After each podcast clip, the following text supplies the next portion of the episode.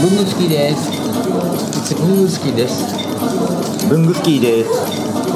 小日向京です。あたぼうの佐川です。せーの。文具スキーラジオです。飾り原稿用紙。おめでとうございます。ありがとうございます。前回からの続きです。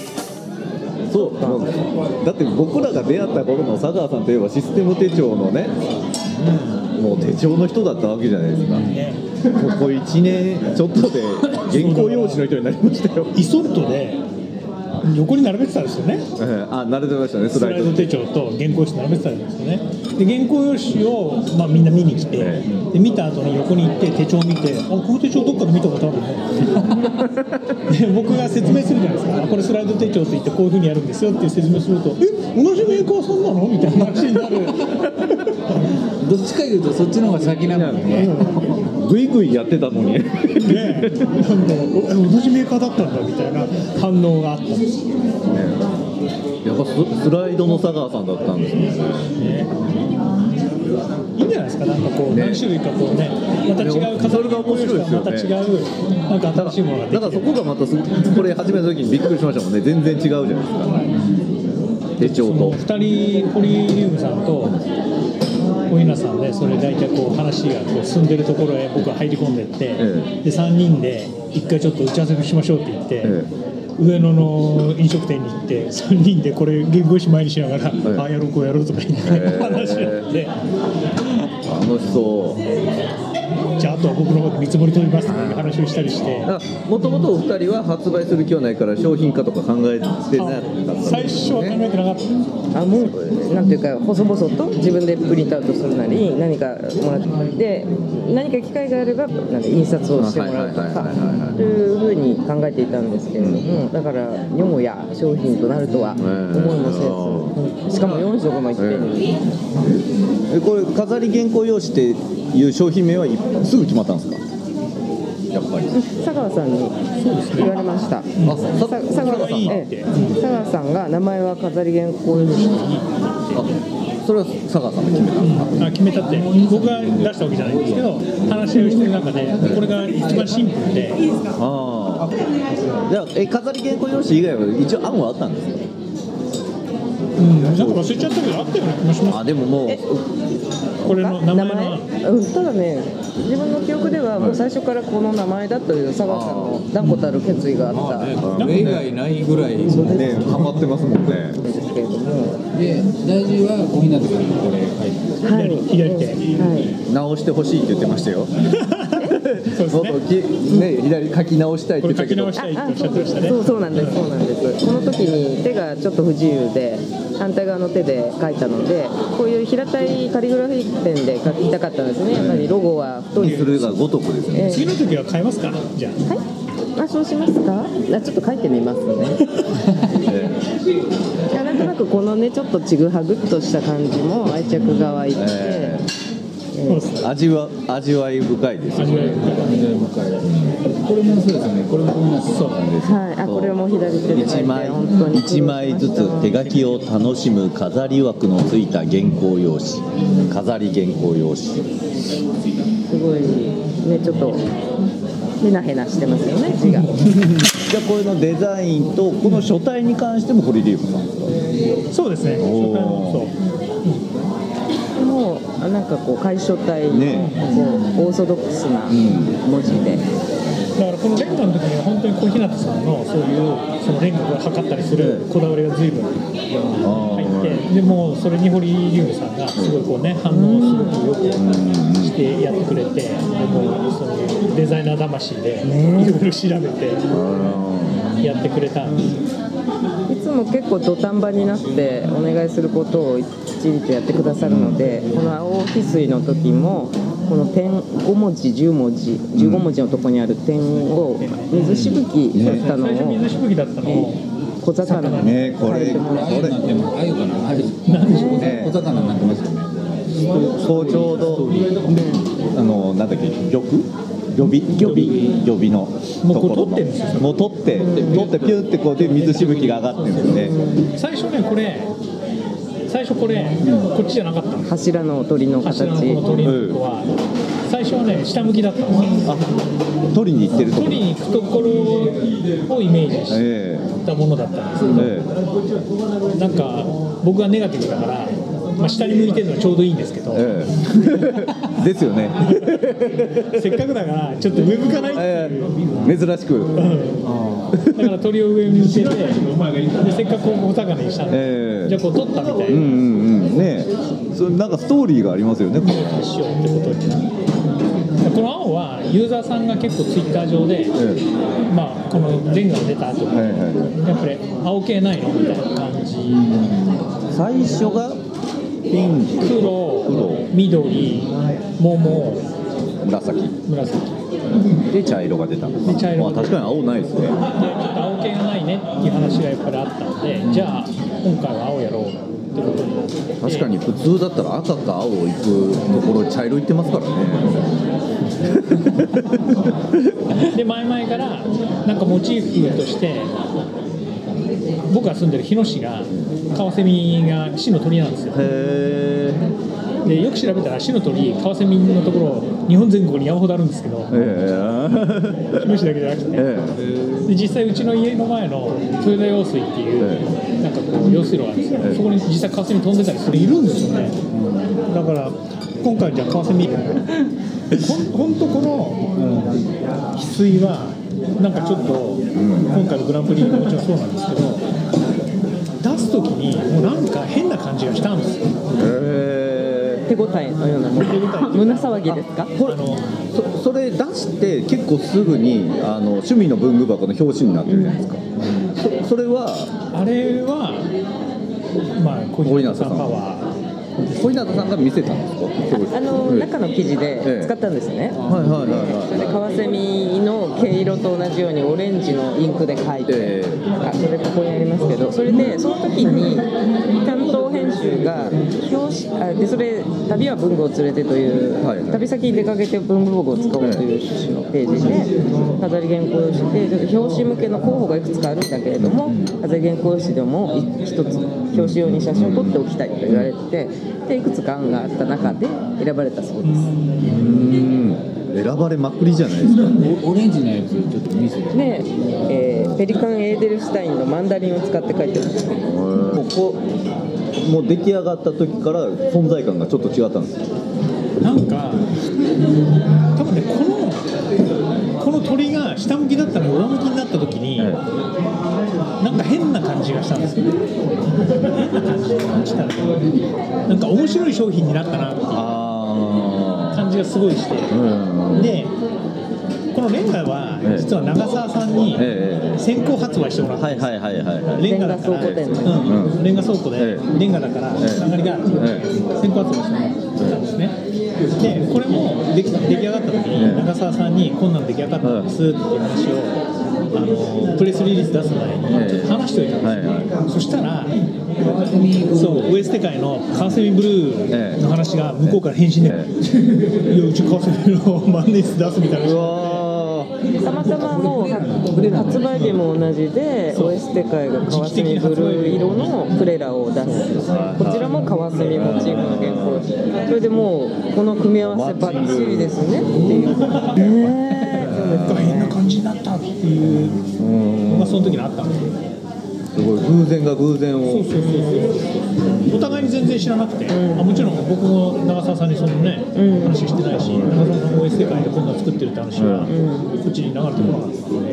おお OS 界って何ですかあのね関西の文具屋さんが集まって、会を作ってるんですよ。例えば、一軒にい一軒に一小売店でしたよね確か一つの都道府県に一小売店だけあそういう決まりがあるんですか？あそうなんです。ねだから長澤さんは兵庫でで大阪はデルタジムサービス。か。あとはうさぎ屋さんとか、岡山。東京は燕屋さん。あ違う関西だけ。関西だけ。関西でそのオエステっていう言葉が西って意味なんですポルトガル語？えでみん裏でこういうのを作ったらしいでそれを長さあみんなのところで売るってそうそうそう。ああなるほど天王洲のタグっていう文房具屋さんで売ってますあそうかそうか。タグがあるから。タグさんは OS 世界なんでうん。うん、OS 世界だからだから。かの視点という五反田にありますよね。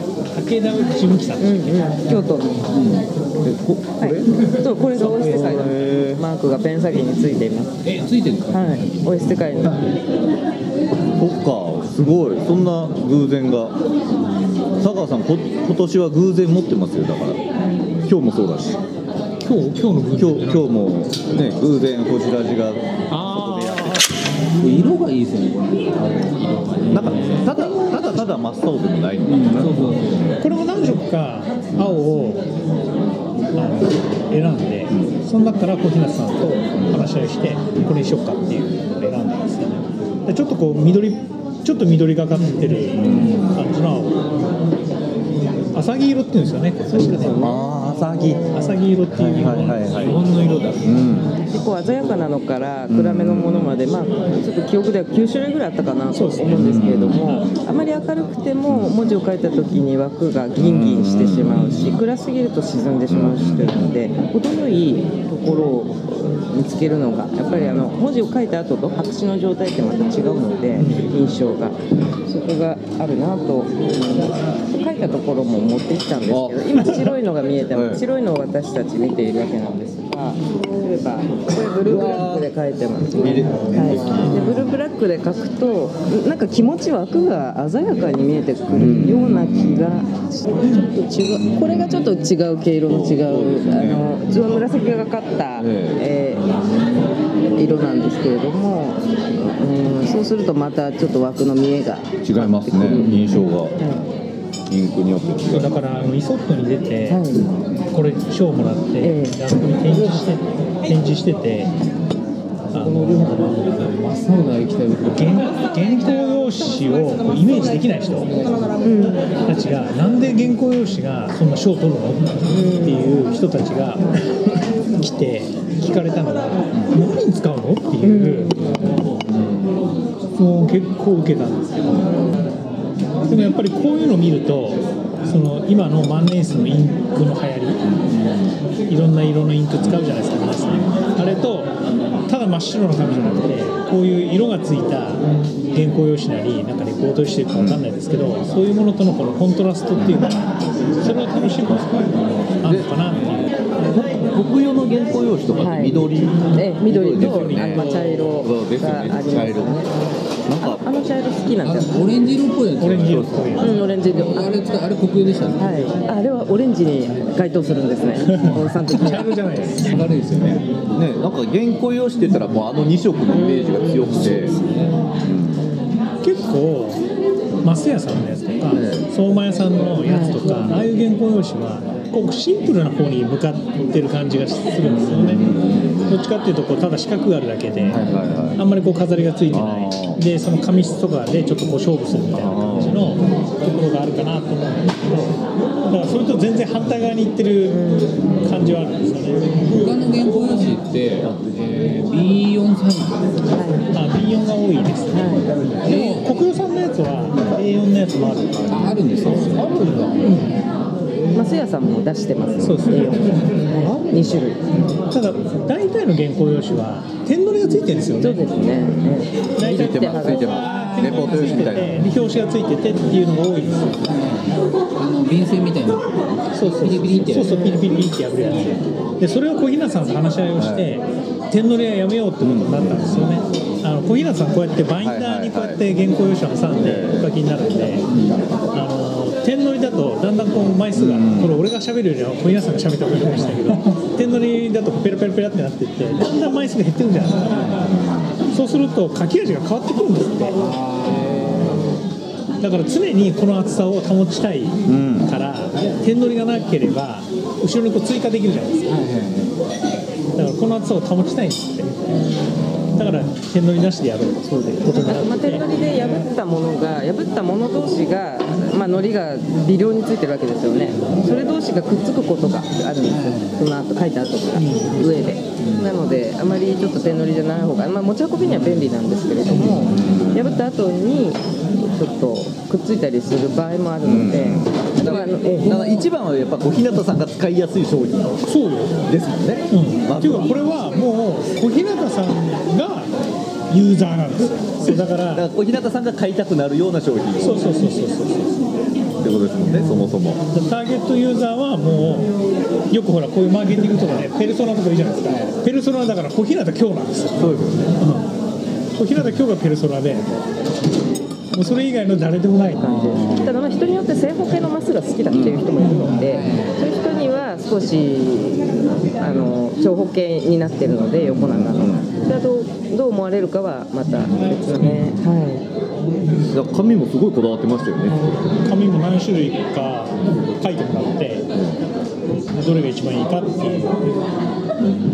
結構最後まで悩まれてましたけどね。あこれにするか。もう一個もう一個のやつ2個からなんかそうです。2個ですごい最終的にね、はい。悩んでるんですい、で決め手は何だったんですか？うーんやっぱりインクを含んだ時のこう波打ち感。はい。ここここに来る、はい。乗った時の、ええ乗った時の波打ち感とめくり音ですねああペラペラと。来る音っていうのを聞いてめくる音が小日向さんのラジオをやってるんでその辺はもう全て理解できるようにな。った普通に聞けるようにな。りま普通に聞けるようにな。る一回免疫ができてるんで。めくり音とにじむ具合とで。はい。そうですね。よくこれをこの原稿用使うのは万年筆が一番使うなっていう想定だったんですよ。あマネスでも鉛筆でも、こう他のものでもえいい、かうん満足のいくそのいいっていうのがまあ人それぞれありますが、書いた感が高まるというか、ええ。でその一個の尺度としてまっさらな紙の時と書いた後の紙の状態が変わるっていうのが一番、あここに書いた後のがありますが、ちょっとこうー確かに。縦に、うん、トントンって束でまとめても、書いたのはすぐ分かるんですよ、うかりますから見ても、うん。書いたのはちょっともやもや波打ってるたり、えーな何らかの時に端っこが折れちゃったりとかするので、そうなってくれた方がありがたいし、えっと、めくってる時にガサガサ言ってくれるとすごくこう気分が盛り上がってくる あの例えば時刻表とか時刻表を探す時にあれ結構ざら紙ですよえね、あれをやってる時になんかあなんか自分は何か旅立つ感がこうわーってきたりしませんか？あの音を聞いた時。こうペラペラペラペラっていう、ええええあとこう新聞とか新はいはい。聞めくってる時の音とか何かこう最新情報をキャッチしようとしているですね見てる感がね、だからけ結果最終的に紙を選んだのは感触と音とそこで一番マッチする書き味。書き味がマッチするものが選ばれたんです。ね、書き味は本当ツイッターとか、えフェイスブックとかあとはその展示会で言われたのも含めて書き味は本当にみんなに言われる、えいい。うん、でなんかすごい特殊な紙なのかって質問されるんですけど別にそんなこともない。んですよねたまたまこの書き味の紙が選べた。うんこれ手帳とかで使ったりしてるいやこのね紙自体はええ書籍用紙ってやつなんで。へえ。だ本来はあの本で使われる紙なんですよねただこの薄さのやつはあんまり使われなくてこれの1個上のランクの厚さのものが本に使われる。なるほど。決まりでしたっけ？金まり。スノーホワイト。スノーホワイト。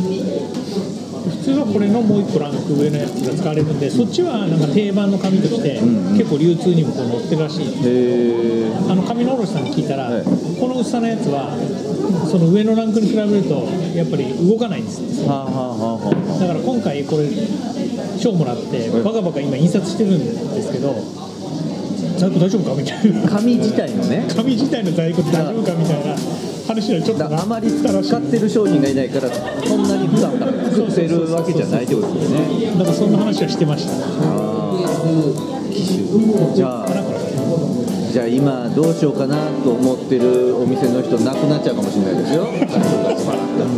早く頼まないとだからまたすいてもらわないといけないですね。つくとこから始めるそうですよ。いやそれはないと思う